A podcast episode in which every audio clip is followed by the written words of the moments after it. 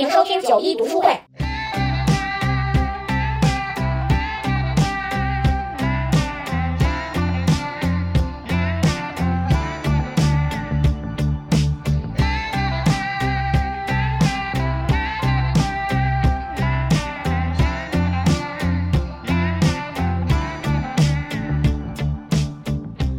大家好，这是九一读书会的第三期。本期的主题是“艺术也属于普通人”。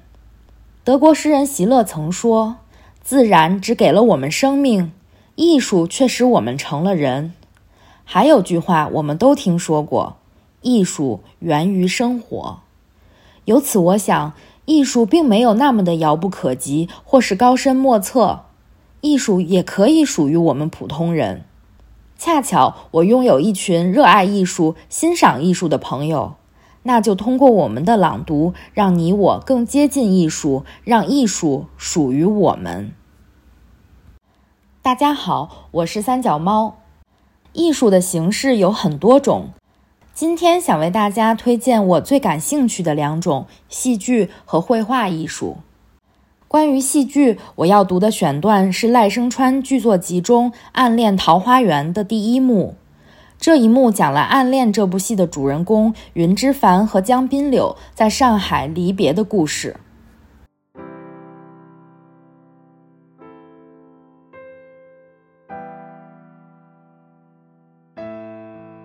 灯光渐亮，抗战后的上海公园，背景是外滩的夜景。一个秋千，三个街灯，江滨柳和云之凡这一对年轻的情侣坐在外滩公园的秋千上，轻轻地摇荡。江滨柳穿着西装，云之凡穿着白色的旗袍，留着两条辫子。好安静，从来没见过这么安静的上海，感觉上整个上海只剩下我们两个人。刚刚那一场雨下的真舒服。空气里有一种说不出来的味道。滨柳，你看那水里的灯，好像，好像梦中的景象，好像一切都停止了。一切是停止了，这夜晚都停止了，月亮也停止了，街灯、秋千，你和我，一切都停止了。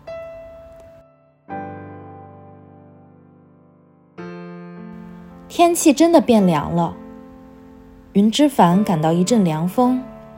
江滨柳把西装脱下来披在他身上。这个夏天我过得好开心，想到前几年打仗的时候，怎么样也想不到还会有这么好的日子。你看，到处都充满着希望，就像我们两个一样。二人静静地看着夜景。滨柳，我回昆明以后，你会不会写信给我？我已经写好了一沓信给你，真的，而且算好了时间，直接寄到你昆明老家。你明天早上坐船，隔十天到了昆明，一踏进家门，你刚好就会收到第一封信，然后接着每一天都会收到我的一封信。我才不相信你这个人会想这么多，所以我就没有寄，我就知道。将从外套口袋中拿出一封信，放在云的手心上，这样就可以确定它到你手上了。有时候我在想，你在昆明待了三年，而且还在联大念的书，真是不可思议。我家离联大那么近，我怎么会没有见过你？或许我们在路上曾经擦肩而过，可是我们居然在昆明不认识，跑到上海来认识。这么大的上海，要碰到还真不容易。如果我们在上海也不认识，不晓得会怎样。不会的，我们一定会在上海认识。你那么肯定？当然，我们就算在上海没有认识，再过十年之后，我们在在汉口也会认识。如果十年之后在汉口没有认识，那么二十三十甚至四十年后，在在在海外也会认识。我们一定会认识的。可是那样的话，我们都老了，那还有什么意思？老了也很美啊，两人默默的相望。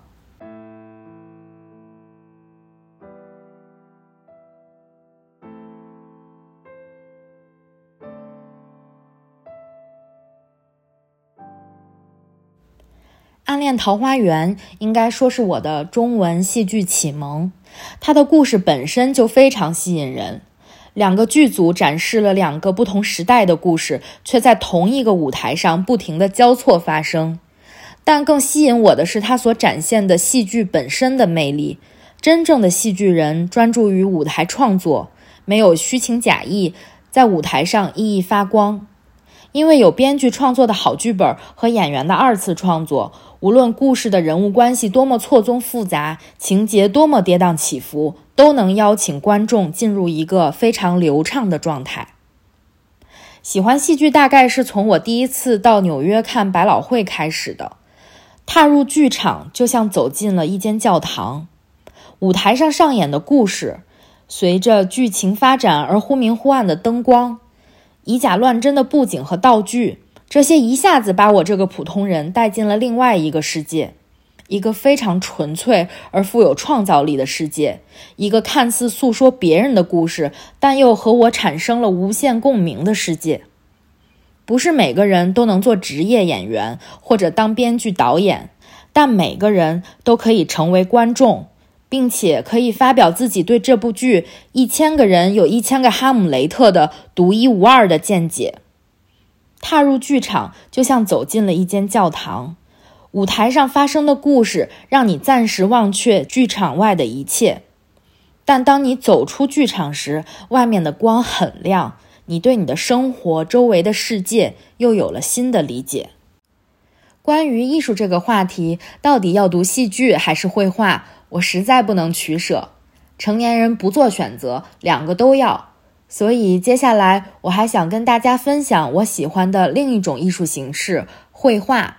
准确的说，是文艺复兴时期的绘画。我想分享的是傅雷先生的《世界美术名作二十讲》。这本书原是傅雷先生1931年从法国回国。受聘于上海美术专科学校时授课讲稿中的一部分，后经整理补充于1934年成册。全书围绕西方文艺复兴以来近二十位美术家及其名作展开，行文生动，深入浅出，娓娓道来。我要朗读的选段是关于我非常喜欢的艺术家波提切利的名作介绍。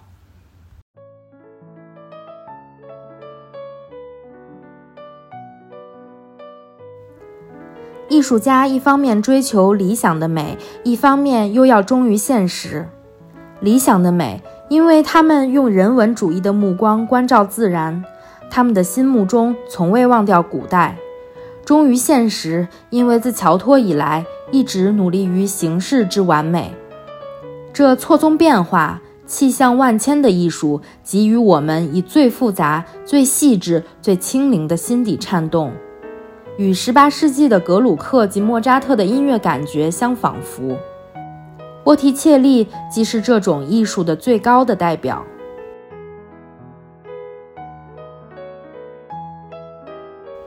一切伟大的艺术家往往会与我们以一组形象的联想，例如米开朗基罗的痛苦悲壮的人物，伦勃朗的深沉幽怨的脸容。华托的绮丽风流的景色等等，都和作者的名字同时在我们脑海中浮现。波提切利亦是属于这一类的画家，他有独特的作风与面貌。他的维纳斯，他的圣母与耶稣，在一切维纳斯、圣母、耶稣像中占着一个特殊的地位。他的人物特具一副妩媚与神秘的面貌，即世称为波提切利的妩媚。至于这妩媚的秘密，且待以后再行论及。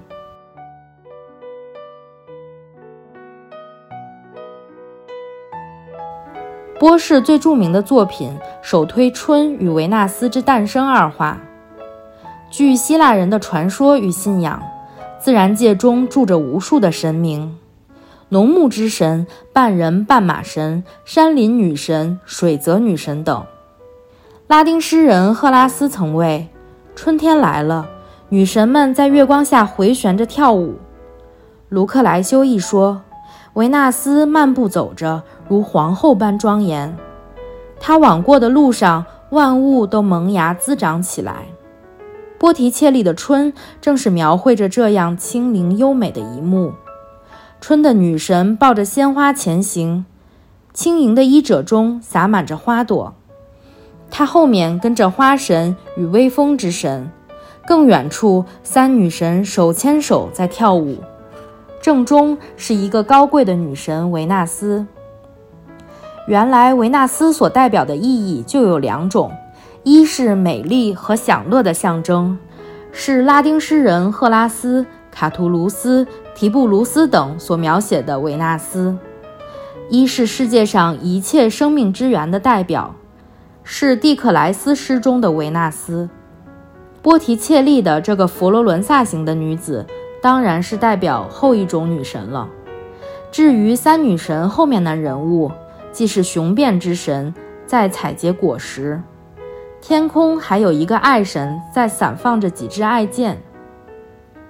草地上、树枝上、春神衣居上、花神口唇上，到处是美丽的鲜花，整个世界布满着春的气象。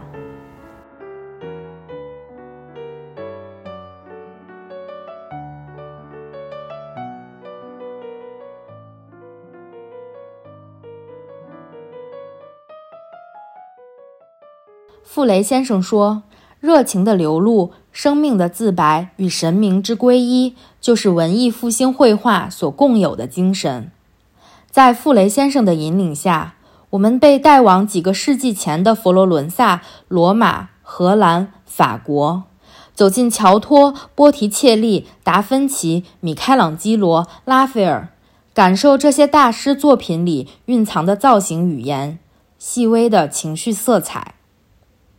我开始关注文艺复兴时期的艺术，也是因为之前在留学时，离家不远的地方就有一个美术馆，闲来无事我就去逛逛。后来又陆续去了不同国家的博物馆，有世界知名的，也有名不见经传却藏有珍品的。逛博物馆、美术馆成了我的一大爱好。后来在一次意大利的旅行中，我发现艺术不仅仅存在于美术馆的玻璃罩子里。贝尔尼尼的雕塑遍布了罗马这座永恒之城，佛罗伦萨的一所小小的修道院里就有安杰利科的神作。艺术如此高雅，也如此可及。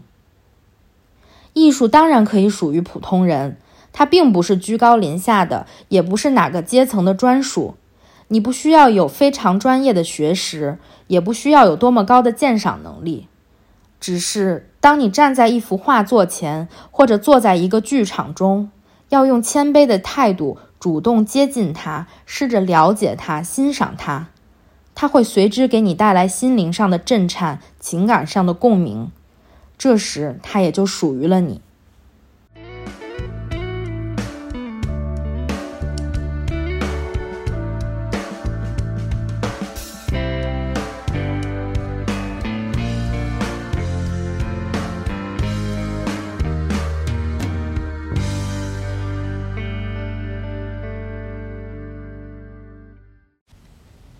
亲爱的听众朋友们，大家好，我是小猫卡，很开心又可以参与九一读书会的录制。这一期的主题是艺术也属于普通人，所以我特别想向大家推荐一本我特别喜欢的书，就是李泽厚老师的《美的历程》。今年假期，不知道大家有没有出游？各位可以猜一猜。最热门的目的地会是哪里呢？对，没错，就是博物馆。随着故宫三星堆的持续走红，越来越多的人开始走进博物馆。当你看着那些琳琅满目的玉器、陶器、青铜器等等，是不是每一次都要感叹中国文化的博大精深，赞叹咱们中国艺术的巧夺天工呢？然后光听讲解员的讲解是不是不过瘾呢？自己有没有想要成为一位文博大师呢？那么《美的历程》是一本什么样的书呢？冯友兰曾经这样评价道：“《美的历程》是部大书，应该说是几部大书，是一部中国美学和美术史，一部中国文学史，一部中国哲学史，一部中国文化史。易中天老师也曾经这样评价，他说：“这样的著作能有多少呢？凤毛麟角吧。以几十万字的篇幅来完成这样一个美的历程。”高屋建瓴，势如破竹，且能做到天网恢恢，疏而不漏。该细密处细密，该流连处流连，丝丝入扣，顺理成章。在看似漫不经心的巡礼中，触摸到文明古国的心灵历史，诚非大手笔而不能为。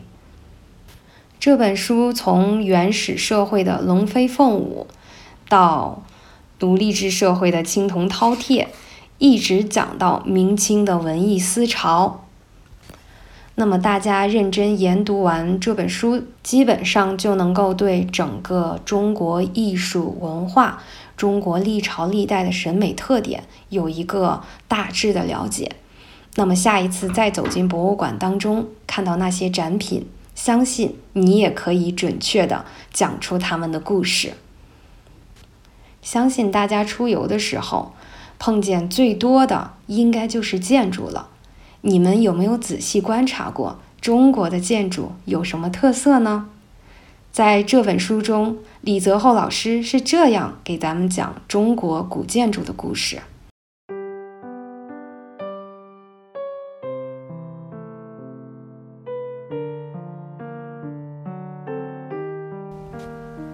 中国建筑。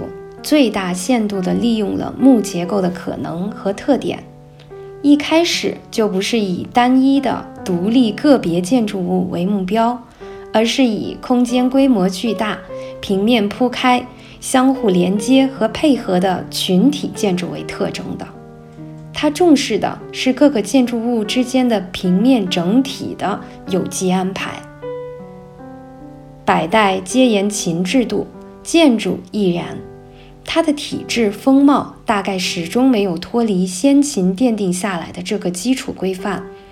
秦汉、唐宋、明清建筑艺术基本保持了和延续着相当一致的美学风格。这个艺术风格是什么呢？简单来说，就是中国民族实践理性精神。首先。各民族主要建筑多半是供养神的殿堂，如希腊神殿、伊斯兰建筑、哥特式教堂等等。中国主要大都是宫殿建筑，即供世上活着的君主们所居住的场所。大概从新石器时代的所谓大房子开始。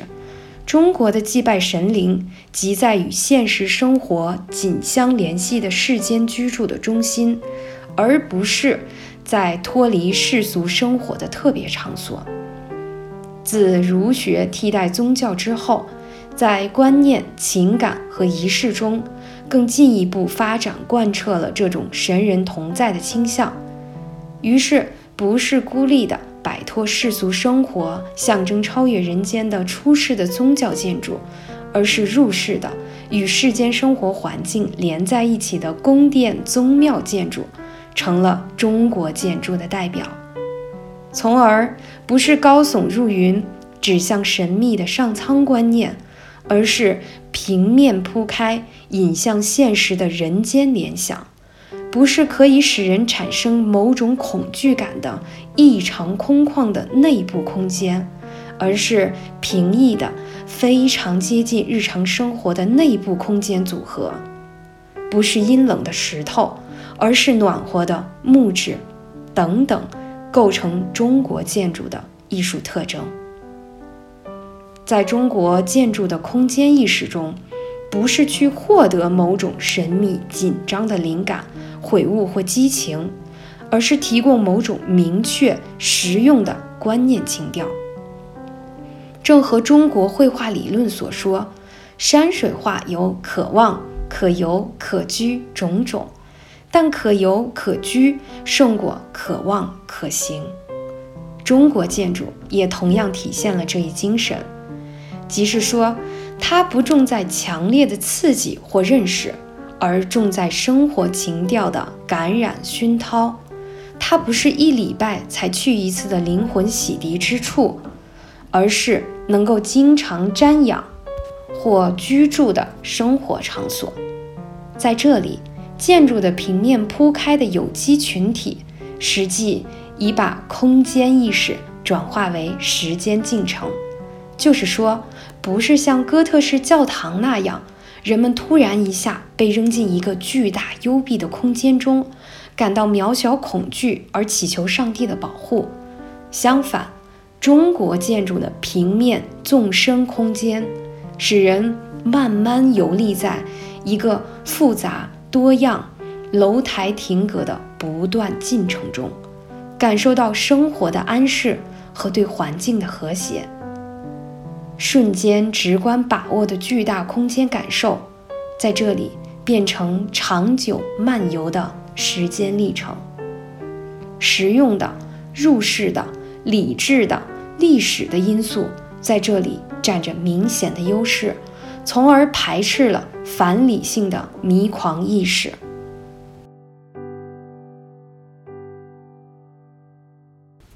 这段文字可以说既厚重又轻盈，娓娓道来，慢条斯理儿，深入浅出，把高深的艺术讲得明明白白。整本书的语言都像这样。精彩绝伦，从远古图腾的迷幻，到青铜饕餮的凝丽，再到先秦楚汉的理性与浪漫，以竹林七贤为代表的魏晋风度，承载了壁画、雕塑的石窟，线条艺术的书法，唐诗宋词等等文学之音，再到宋元山水画的意境，明清的文艺思潮等等。这本书就是一本厚重的中国文化故事。咱们现在常说让文物说话，让历史说话，让文化说话。那么，为了更好的能够倾听他们的声音，我们应该去努力走进他们。泱泱中华几千年的文化，我觉得需要咱们每一个人去保护。去传承。最后，希望大家能够在这本美的历程当中找到与你共鸣的那一部分。谢谢大家。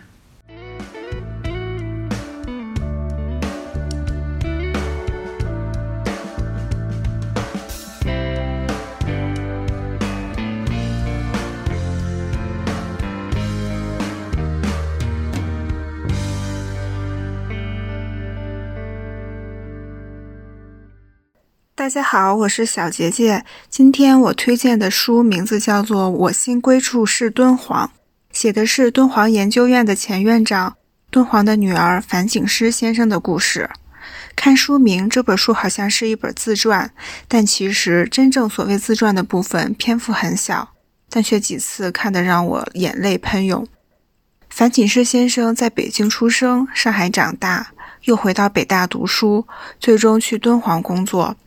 她从令人羡慕的江南闺秀、风华正茂的北大才女，再到在敦煌工作所遭遇的困苦和与老彭的爱情，扎扎实实的戳人心窝。书里不仅写了樊锦诗先生的人生故事，还写了他亲历的敦煌考古、学术研究和文物保护事业的风雨历程，同时照应着敦煌研究院的发展历史。这本书梳理了敦煌莫高窟的历史、命运、地位和意义，还有对樊锦诗先生影响重大的老师和前辈，对莫高窟奉献毕生的几代人，从中表现出了莫高窟在世界文化史上独一无二的价值。这本书里真人的故事渲染在每一页，讲述的不仅仅是樊院长自己与敦煌的缘分，还有他对每一个石窟的介绍。都满怀深情，如数家珍，娓娓道来。一石窟，一壁画，一雕塑，一彩绘，历史与文化，佛教与艺术，华夏文明在这本书里有着浓墨重彩的一笔。我选读的是书里第三章“重回莫高窟”的一段。樊院长在大四时曾跟着著名的历史学家素白先生和几名同学去莫高窟做毕业实习，那是他第一次到敦煌。而第二次去敦煌，就只是他和另外一个同学两个人被分配到敦煌工作。当时他回忆了第一次去敦煌时，石伟香先生给他们介绍两个洞窟的记忆和他第一次看到壁画时的震撼。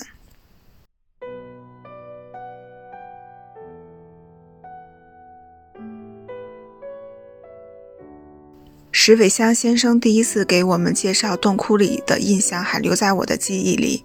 那些早期壁画狂放热烈的土红色调，唐代金碧辉煌的经变画和青绿山水，那各种各样的极富想象力的构图造型，斑斓瑰丽的色彩光影，这都是在北大上考古课时从来没有见到过的。只要我一想到迄今为止只有少数人才能够看到那样不同年代的壁画和塑像，我就感到一种莫名的兴奋和喜悦。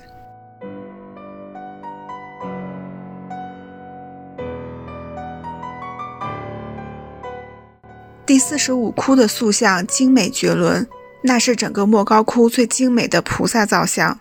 站在这些塑像前，你会感到菩萨和普通人面前的那一道屏障消失了。菩萨像的表情温柔而亲切，就像是一位美丽而又纯真的少女。梳着双鬓，秀眉连鬓，微微颔首，姿态妩媚，面颊丰腴，双目似看非看，嘴角似笑非笑。菩萨像袒露上身，圆领无袖的纱衣在肩部自然回绕下垂，纱衣上的彩绘花朵色彩依旧鲜亮如新，一朵朵点缀在具有丝绸般质感的衣裙上。菩萨赤足站于莲形圆台。和那些天龙八部、金刚罗汉不同，他们就像是有血有肉、有世俗感情的人。第一一二窟的反弹琵琶，这是大家都熟知的敦煌的标志性壁画，是最具代表敦煌艺术的图像。以前在画册上看到过，现在近在咫尺，感觉完全不同。画面表现的是霁月天神态悠闲雍容、落落大方，一举足一顿地。一个出胯旋身凌空跃起，使出了反弹琵琶的绝技，仿佛能听到像是碧川在风洞中叮当作响的声音。这一刻被天才的画工永远定格在墙壁上，整个大唐盛世也好像被定格在这一刻，时空和空间也仿佛被色彩和线条凝固起来，成为永恒的瞬间。我第一次看到反弹琵琶时，非常惊讶。这壁画远比我想象的要小，但是也远比从前在图片上看到的要更加生动。这是中唐时期的壁画，是世界上绝无仅有的瑰宝。一千多年来，它就一直在那里。虽然窟外是自然条件恶劣的戈壁沙漠，但正是因为壁画的存在，让这个仅容得下两三人的小小洞窟显得富丽堂皇。这就是我当时的感觉。我一开始就觉得整个莫高窟好像是一个人类幸存的博物馆，而命运的安排让我置身于这些伟大的艺术面前。这里的一切完全向我敞开。这个反弹琵琶的舞女表演的是唐代的乐舞，这是最生动的一个瞬间，一个高潮的段落。少女的体态丰腴，自在优美，肌肤似雪，神情专注。轻柔的腰肢和胳膊体现了那种西亚地区女性特有的含蓄和奔放。画工的技艺高超，站在壁画前，仿佛感觉有音乐从墙体里流出来。再凑近一点看，仿佛能够触摸到她浑身肌肉的弹性，感受到她细微的呼吸。我们很难知道，当初是否真的有一个能歌善舞的胡姬作为模特。或是全凭画工离奇的想象和天才的创造，反弹琵琶成为大唐文化一个永恒的符号。历经几个世纪，唐代宫廷的祭乐和舞蹈凝固在了这一个瞬间。还有一个个散花的天女，婀娜多姿的飞天，让我忘记了自己正身处距离北京千里之遥的大西北。就像这本书里说到的。四十五窟的最美菩萨，和一百一十五窟反弹琵琶的飞天，是我们最熟知的敦煌符号。强烈推荐这本书，我心归处是敦煌。不管有没有去过莫高窟，都值得一读。没有去过的，可以作为一个导览；去过的，可以通过这本书更深入地了解莫高窟发展背后的故事，能看到一代代莫高窟守护人的不易。为什么莫高窟的艺术可以属于我们普通人呢？想来最重要的一点，应该就是莫高窟精神吧。正因为有一代代像樊院长一样的莫高窟守护人，才使得莫高窟的壁画泥塑保存了下来。也正是因为这样一批人一代代的传承坚守着，让我们和全世界的人都能了解敦煌，看到更好的敦煌，认识更厚重的敦煌，让我们爱上敦煌。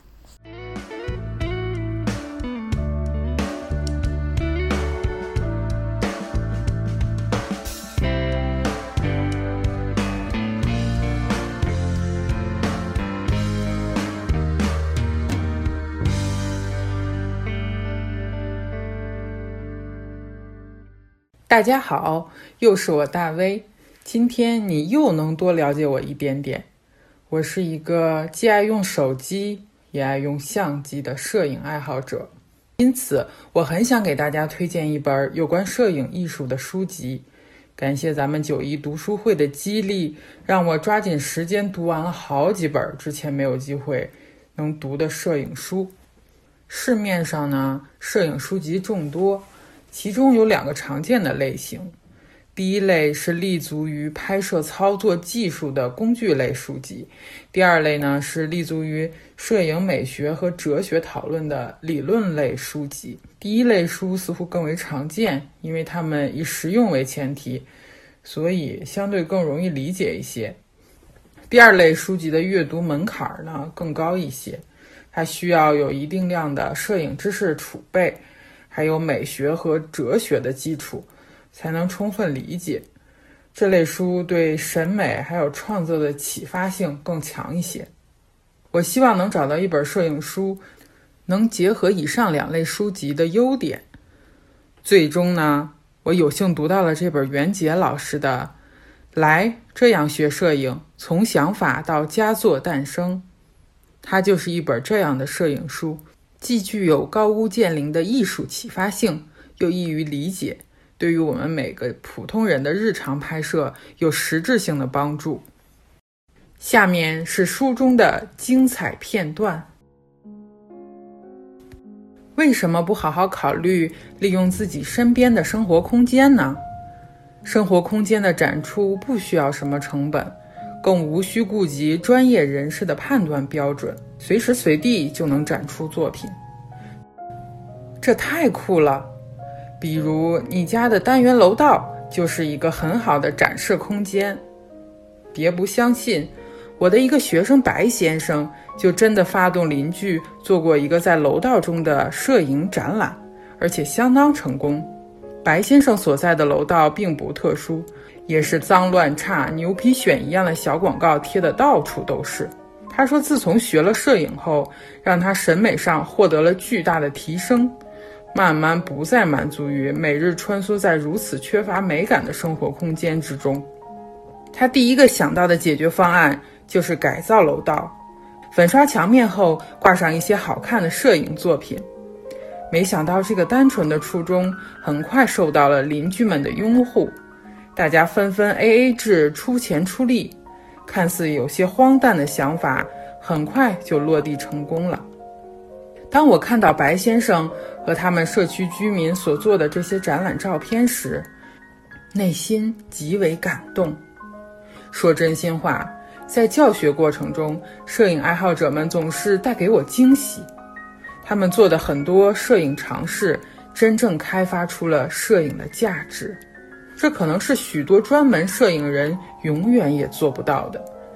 我认为展览有两种，一种是智力式的展览，观看这类展览无需太多的情感投入，它依赖于观看者专业的知识储备，这类展览是理性的。还有一种是主观式的展览，观看者无需受什么专业训练，只需要打开自己的内心。靠一种生而为人的本能，就能很快与展览发生共鸣。这个楼道的展览到目前为止做了四次，每次都会有一个主题，其中一期的主题是暴力语言。除了展出摄影作品外，还有前言导读，实在是极其用心。现在这个文化空间已经成为大家生活的一部分，每天大家上下楼都会看一看墙上的这些画，有时候展出的也不仅是图片，还有一些科普小短文。白先生说：“没想到大家对这件事的参与度会这么高，大家甚至还把黑板也贴到了墙上。”并立起了免费的共享书架，书架上的书不光没有丢掉，反而越来越多。展览也受到了很多的互动。还有一种美的可能值得影友们去追寻。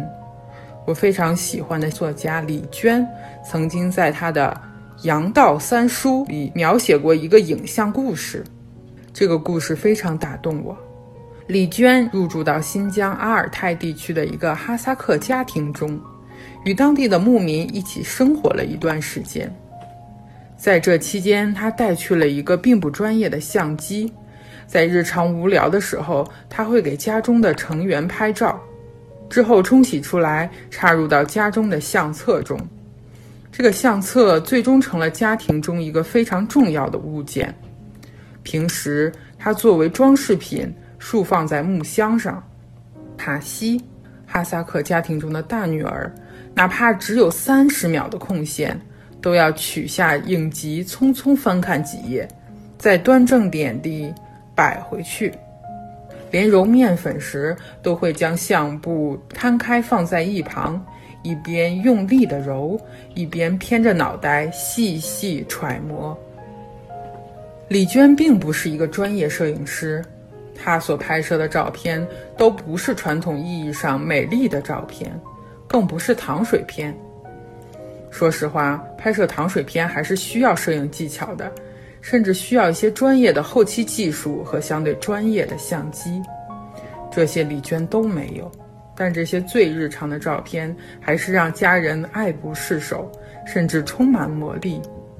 我想象着一个纯真的哈萨克少女在自家案台上一边揉面一边观看相册的画面，这个场景本身就能成就一张精彩的照片。家人们在这些普通的不能再普通的照片中获取了极大的阅读快感。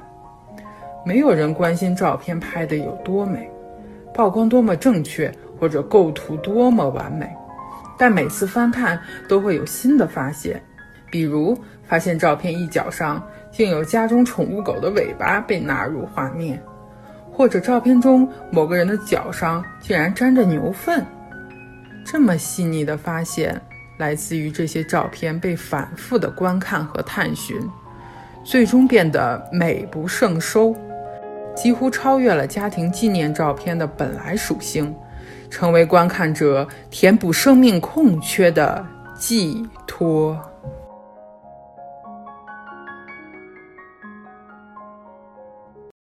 所以，摄影不仅是高级的设备、复杂的参数，更是生活的纪实、精神的延续。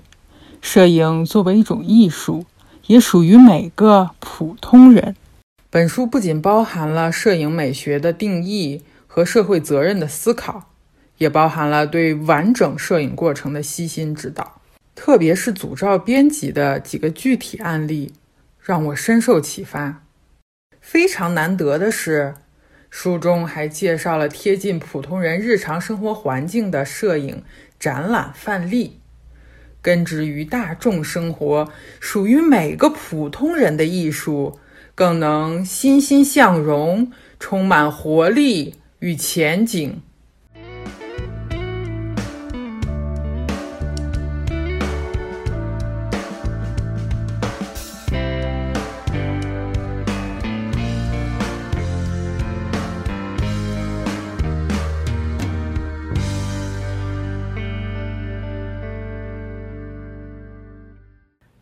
大家好，我是九一。这次的主题是艺术也属于普通人。猛一听这个话题，可能有点唬人。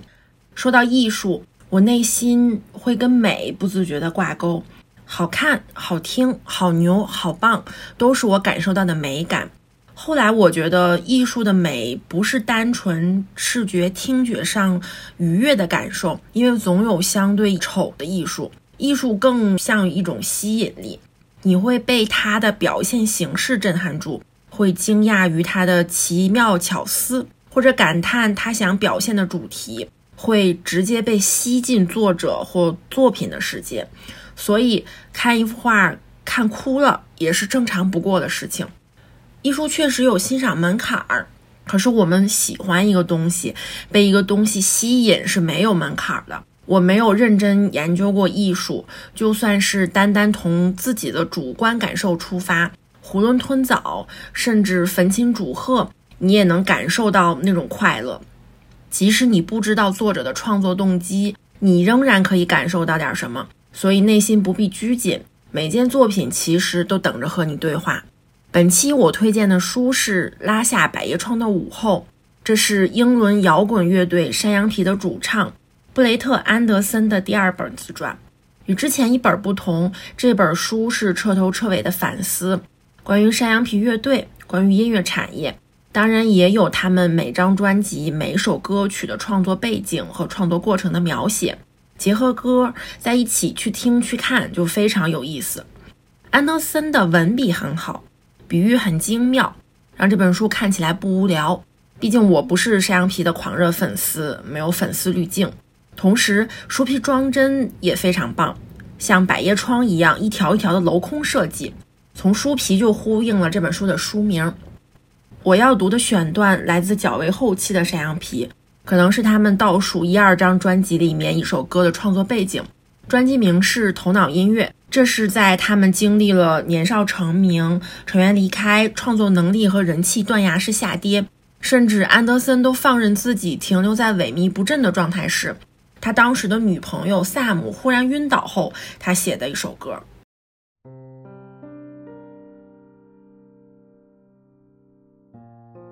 当然，头脑音乐里也不乏有意义的时刻，比如有一首歌以炙热的灰色笔触记录了我悲哀的生活状态，歌名就叫做《低沉》，它是我独自在一架袖珍三角钢琴上创作完成的。那架钢琴购自歌棚路上的一家古董店，被我摆在一间落满灰尘的空客房里。那房间面朝着将咔嗒咔嗒的铁路线挡在后面的老旧红墙砖。更远处，西路高架桥隆隆低吼，飒飒呼啸。哈罗路建筑区成群的塔楼高耸于背光的苍穹，连成一片巨大的阴影，弥漫着一种科幻小说式的美感。低沉是一首传统的抒情曲。后来尼尔指出，他的感觉有借鉴约翰列侬的《妈妈》之嫌。但当我在一个阴郁的黄昏敲出最初几个和弦时，它们的音色更显沉闷厚重，恰好呼应了歌词里讲述的悲剧。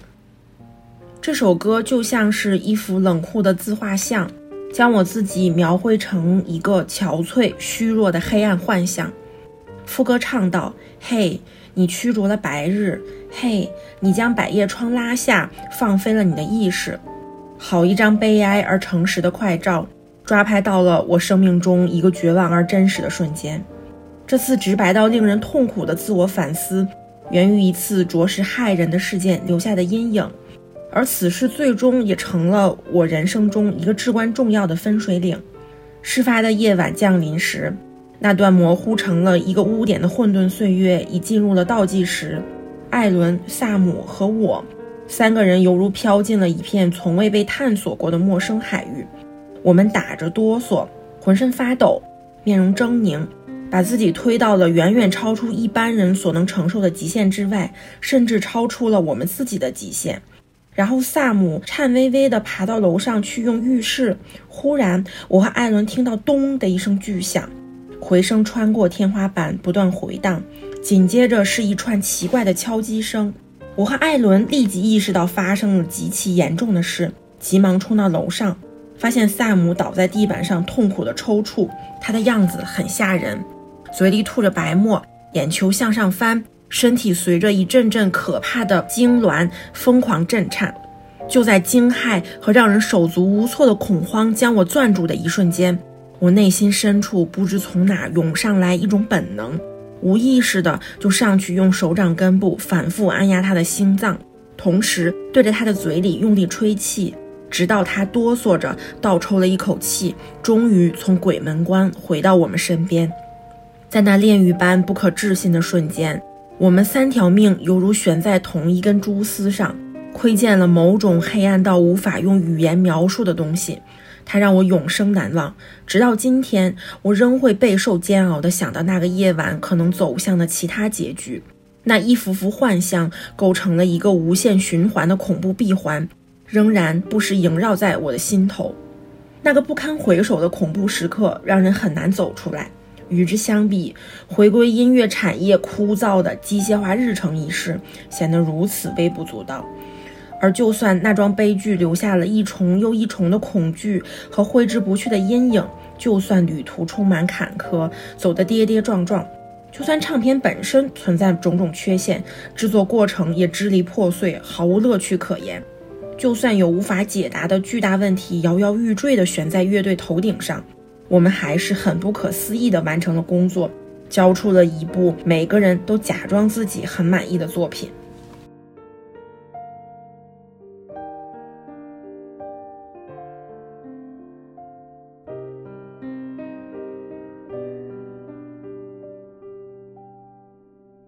读完这段之后，我去听了这首歌，并看了大家的评论。不同的人、不同年份的评论，竟然都和安德森当时的状态非常呼应。前奏突然在脑海中响起，心想一定要来寻找。找到了，发现我最喜欢的是最后一句，也是开头第一句。所有的人都觉得我在沉迷，其实我希望大家给我更多的宽容。好听，歌词也很棒。虽然歌词很荡，歌名也是荡，但莫名让人更想抓住前方的希望。当人人都在说你低沉时，只有你自己知道该怎么样摆脱。这就是我想表达的。即使你不知道作者的创作动机，你仍然可以感受到点什么。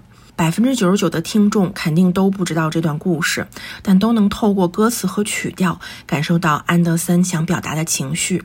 这也是音乐的魅力。回到主题，音乐只是艺术的表现形式之一。处在信息高度透明的今天，在我们的日常生活中，音乐、挂画、雕塑都快随处可见了。艺术早已经融入了我们的生活。如果人对艺术有抵触或者畏难情绪，可能是觉得它太高级了，欣赏不了或者无法理解。但其实不是这样。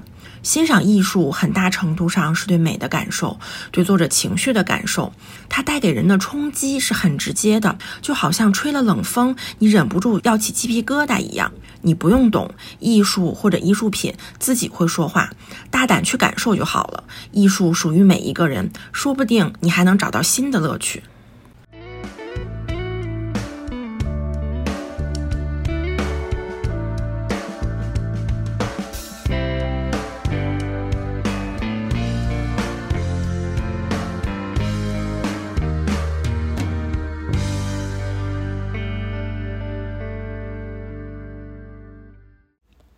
沈从文先生曾经说过：“俗说凤凰不死，死后又还会再生。”这传说极有意思。